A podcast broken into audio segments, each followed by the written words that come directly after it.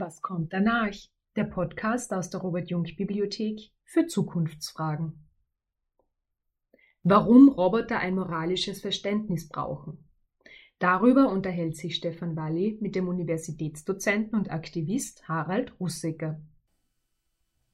Die Menschwerdung des Menschen hat auch, argumentieren sehr viele, etwas mit Werkzeugen zu tun. Wenn wir uns hier ein Bild überlegen, ist das vielleicht ein Stecken, den einer unserer Vorfahren in der Hand hält. Jetzt haben wir natürlich andere Instrumente, nicht nur diesen Schreiber, sondern das Gerät, in das wir schauen. Und diese Geräte entwickeln sich immer weiter. Und heute sprechen wir über diese Geräte bereits mit einer gewissen Ehrfurcht, mit einer gewissen Sorge über Technologien und wie sie sich entwickeln. Und jetzt gibt es die ersten Menschen, die davon sprechen, dass diese Geräte eigentlich Moral benötigen. Darüber sprechen wir heute. Herzlich willkommen in einer Montagsrunde der Robert-Jung-Bibliothek mit Harald Russecker. Harald Russecker ist Psychologe, unterrichtet an Universitäten, ist IT-Berater, war auch immer ein Aktivist für einen sehr bewussten Umgang mit neuen Technologien und seit Jahren ist er am Puls der Entwicklung der Technologie und am Puls der Debatten über diese Entwicklung. Wir haben hier mit ihm bereits diskutiert über die Potenziale des Blockchains, die sich seitdem offenbart haben. Wir haben hier mit ihm diskutiert über Biohacking, ein Thema, das auch ziemlich aktuell war. Und heute sprechen wir über Robotermoral. Herzlich willkommen, lieber Harald, hier in der Robert-Jung-Bibliothek. Roboter und Moral, künstliche Intelligenz und Moral. Vielleicht, dass wir zu Beginn einmal diese Begriffe klären. Erstens, ähm, von was sprechen wir, wenn wir von künstlicher Intelligenz sprechen? Ja, eigentlich sprechen wir über eine Illusion. Künstliche Intelligenz ist nicht so, wie wir uns das erwarten als normaler Laie, äh, weil künstliche Intelligenz eigentlich, man könnte sich das so vorstellen, ein sehr ferner Fixstern am Firmament ist und wir uns dorthin in einer sehr langsamen, langsamen Geschwindigkeit bewegen. Also wir sind sehr weit davon noch entfernt. Wenn wir über künstliche Intelligenz aus technischer Sicht sprechen, dann sprechen wir eigentlich über Maschinenlernen. Also ja, eine Vielzahl von sehr ausgefeilten Algorithmen, ähm, die in sehr leistungsfähigen äh, Rechensystemen ähm, agieren können, die trainiert werden können. Also wir sind jetzt natürlich über diese über dieses Maß mit, mit einfachen Wenn-Dann-Regeln schon lange hinweg. Wir leben im Zeitalter des Deep Learnings und äh, es gibt ganz viele verschiedene äh, künstliche Intelligenz-Algorithmen und Modelle, die ermöglichen, dass Maschinen lernen können. Jetzt ist das Lernen aber nicht so genau so ein Lernen, wie wir Menschen das machen, sondern es ist eigentlich eine Spezialform, die es aber ermöglicht, dass diese Maschinen komplexe Aufgaben übernehmen können und auch Entscheidungen treffen können. Mhm. Darauf kommen wir sicher später zu sprechen, wenn es um Entscheidungen durch Maschinen geht.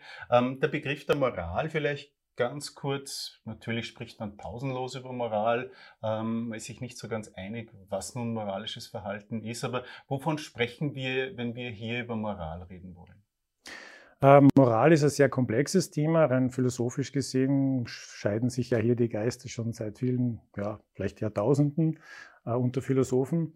Jetzt ist es so, dass dieses Thema schlagartig auf äh, sehr pragmatische äh, Anwendungen aufschlägt ähm, und Moral ist insofern wichtig, weil sie ähm, äh, eben aus äh, Entscheidungen ähm, entstehen, die existenziell und essentiell für uns Menschen sind.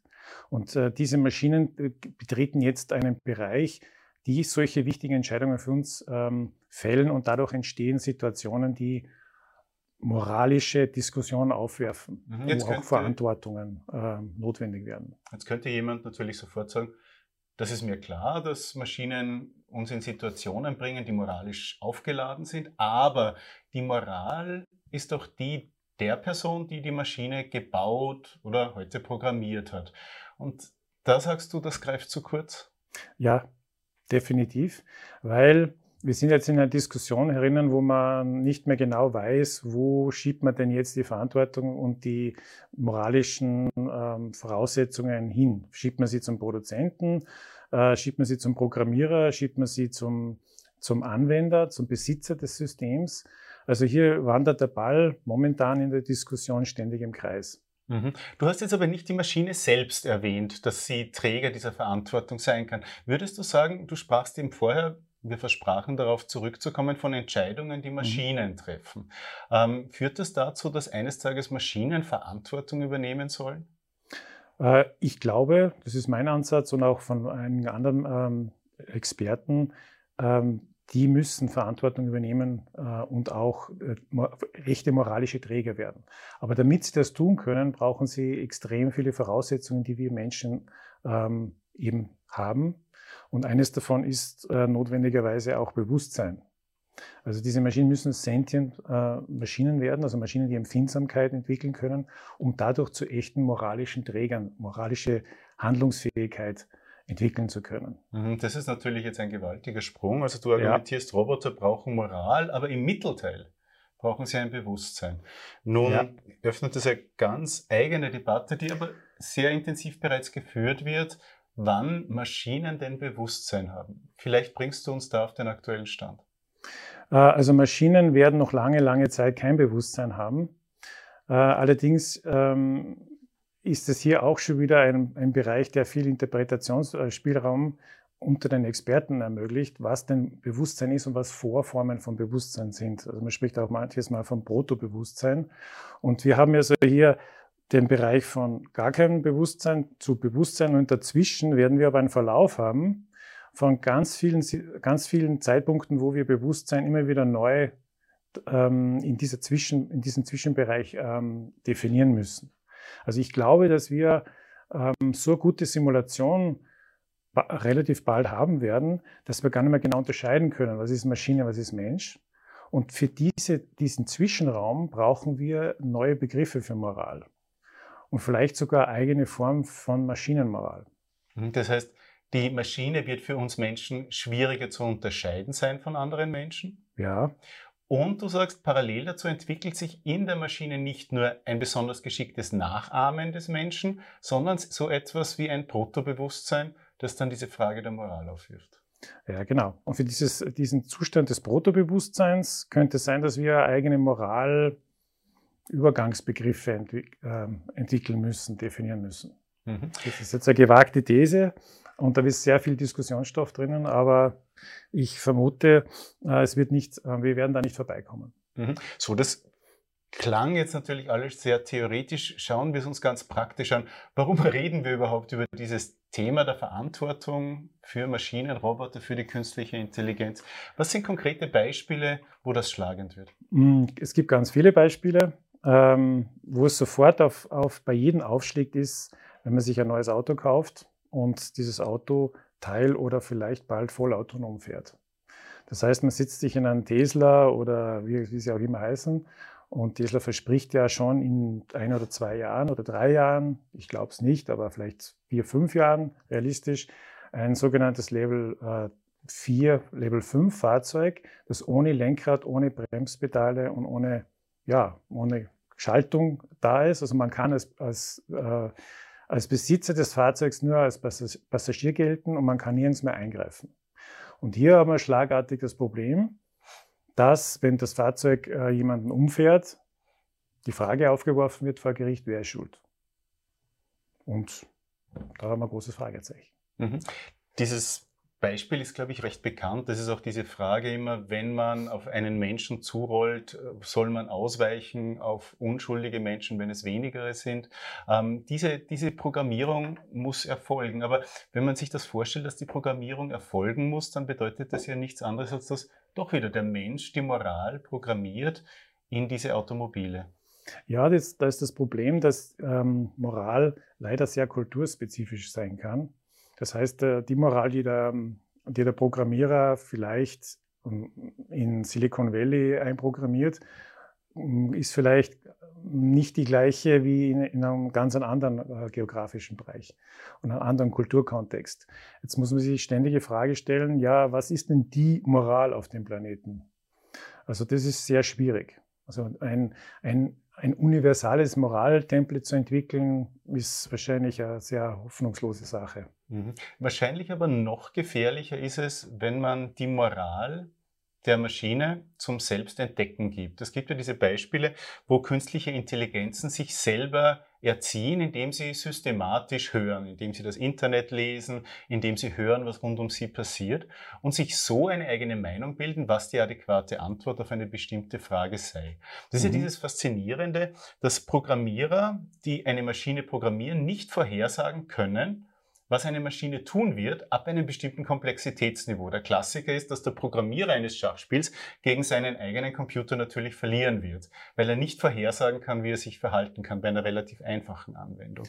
Ja. Wenn jetzt aber äh, so eine künstliche Intelligenz die eigene Moral programmiert, da, da, ist mein Instinkt, dass das besonders schwierig sein könnte. Das sollte man besser nicht machen, weil es gibt auch schon einige interessante Beispiele dazu. Man hat äh, Bots, Chatbots ins Internet gesetzt und mal geschaut, was passiert, wenn man den einfach im Internet surfen lässt und auch gefüttert wird von äh, anderen Usern und so. Und da ist herausgekommen, der war im Handumdrehen äh, rassistisch äh, verrückter. Also der, dieser Bot wurde dann so dermaßen geimpft mit, äh, mit negativen ähm, Ressentiments und Rassismus und allem Möglichen, dass man ihn von Netz nehmen musste. Man musste äh, eigentlich diese Bots sogar schützen vor dem Internet. Man kann auf keinen Fall ohne Leitplanken ähm, so einen Bot ins Internet setzen, weil der würde sich da ganz äh, falsches Bild machen von der menschlichen mhm. Moral. Das, das würde eigentlich bedeuten, dass wenn die, der dramatische Durchbruch bei der künstlichen Intelligenz bedeutet, dass die künstlichen Intelligenzen sich selber Zusätzliches beibringen dass sie mhm. etwas lernen, wozu ja. sie keine Anleitung haben, sondern nur die Anleitung lerne zusätzlich über das Bestehende hinaus, was aus dem bisher Gelernten als Fragestellung möglich erscheint. Ähm, das würde bedeuten, dass hier Maschinen entstehen, Intelligenzen entstehen, ähm, die nur bei einem unkontrollierten Anfangsauftrag ähm, eine Eigendynamik entwickeln könnten, die uns nicht recht wäre. Ja, kann man so sagen. Das wäre durchaus denkbar. Sie kann sich natürlich auch zum ganz Positiven entwickeln. Also ich möchte ja nicht äh, gleich so schlechte Stimmung verbreiten und so sagen, ja, wenn man so eine künstliche Intelligenz hat, die sentient ist schon, oder Protobewusstsein zumindest hat, dass das gleich ein, ein ganz schlimmes Monster wird. Es muss nicht äh, sein. Das ist nur eins von den Szenarien. Ähm, wir sollten da ergebnisoffen bleiben. Wir sollten einfach jetzt die Diskussion starten, also die Moral über Maschinen jetzt beginnen und das möglichst breit diskutieren, glaube ich. Das ist unsere große Chance, dass wir eben nicht in so ein negatives Szenario hineinkommen. Jetzt höre ich uns wieder zu und denke, ich nehme eine skeptische Position ein und überlege, was in den letzten 20 Jahren passiert ist. Äh, ich denke an Mobiltelefonie, ich denke an Cloud Computing und denke, ja, es hat dramatische Fortschritte gegeben, aber eigentlich hat sich nicht dramatisch durch die Maschinen etwas verändert, wie wir moralisch handeln eher gleich moralisch und unmoralisch wie vorher. Ähm, das würde jetzt nahelegen, die Entwicklung ist ohne dies langsam. Erleben wir eine lineare eher langsame Entwicklung des Problems oder glaubst du, wir werden hier eine andere Entwicklungslinie zeichnen müssen? Äh, ich tue mir ein bisschen schwer mit linearen Entwicklungen in der, in der Geschichte, weil ich da nicht dran glaube. Ich glaube, dass viele Entwicklungen sprunghaft gegangen sind. Eher mit so einem Plateau und dann ist plötzlich ein Innovationssprung passiert und dann hat sie, haben sich ganz viele Dinge in ganz kurzer Zeit radikal verändert. Also ich, ich glaube eher an solchen Sprüngen. Ich glaube, wir werden ähm, neue Technologien äh, wieder haben durch Innovation und dann werden sich solche Entwicklungen in Richtung Protobewusstsein äh, sicher auch schnell mitentwickeln können.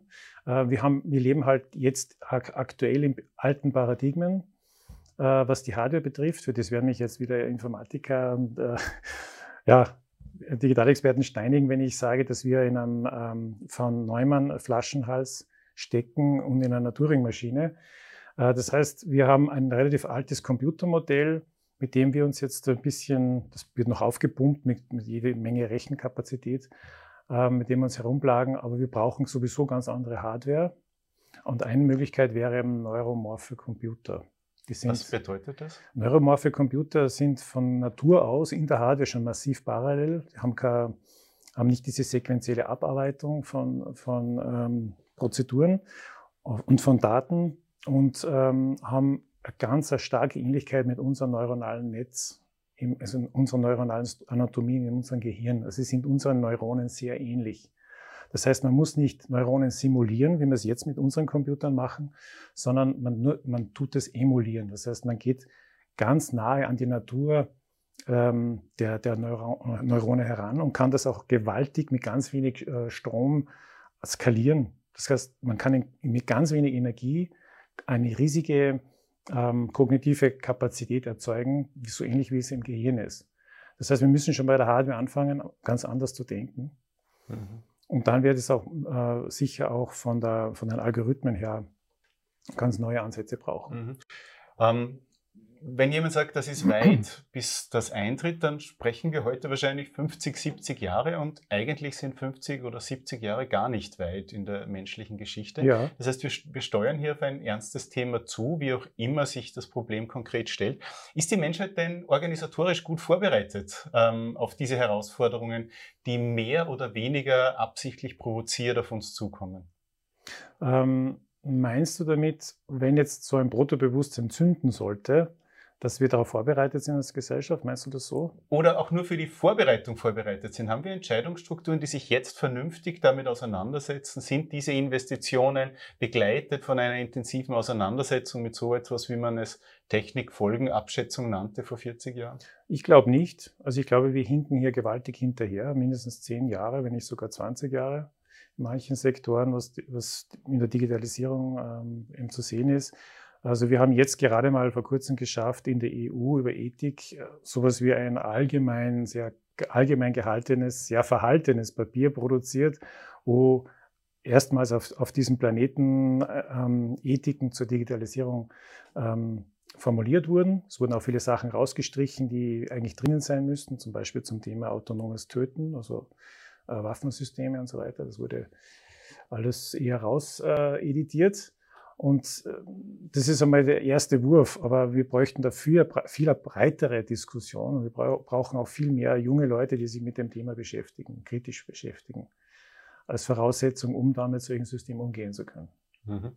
Herzlichen Dank, Harald Russecker. Gerne. In der Montagsrunde hier in der Robert-Jung-Bibliothek in Salzburg werden wir jetzt mit Harald intensiv über diese Fragen diskutieren.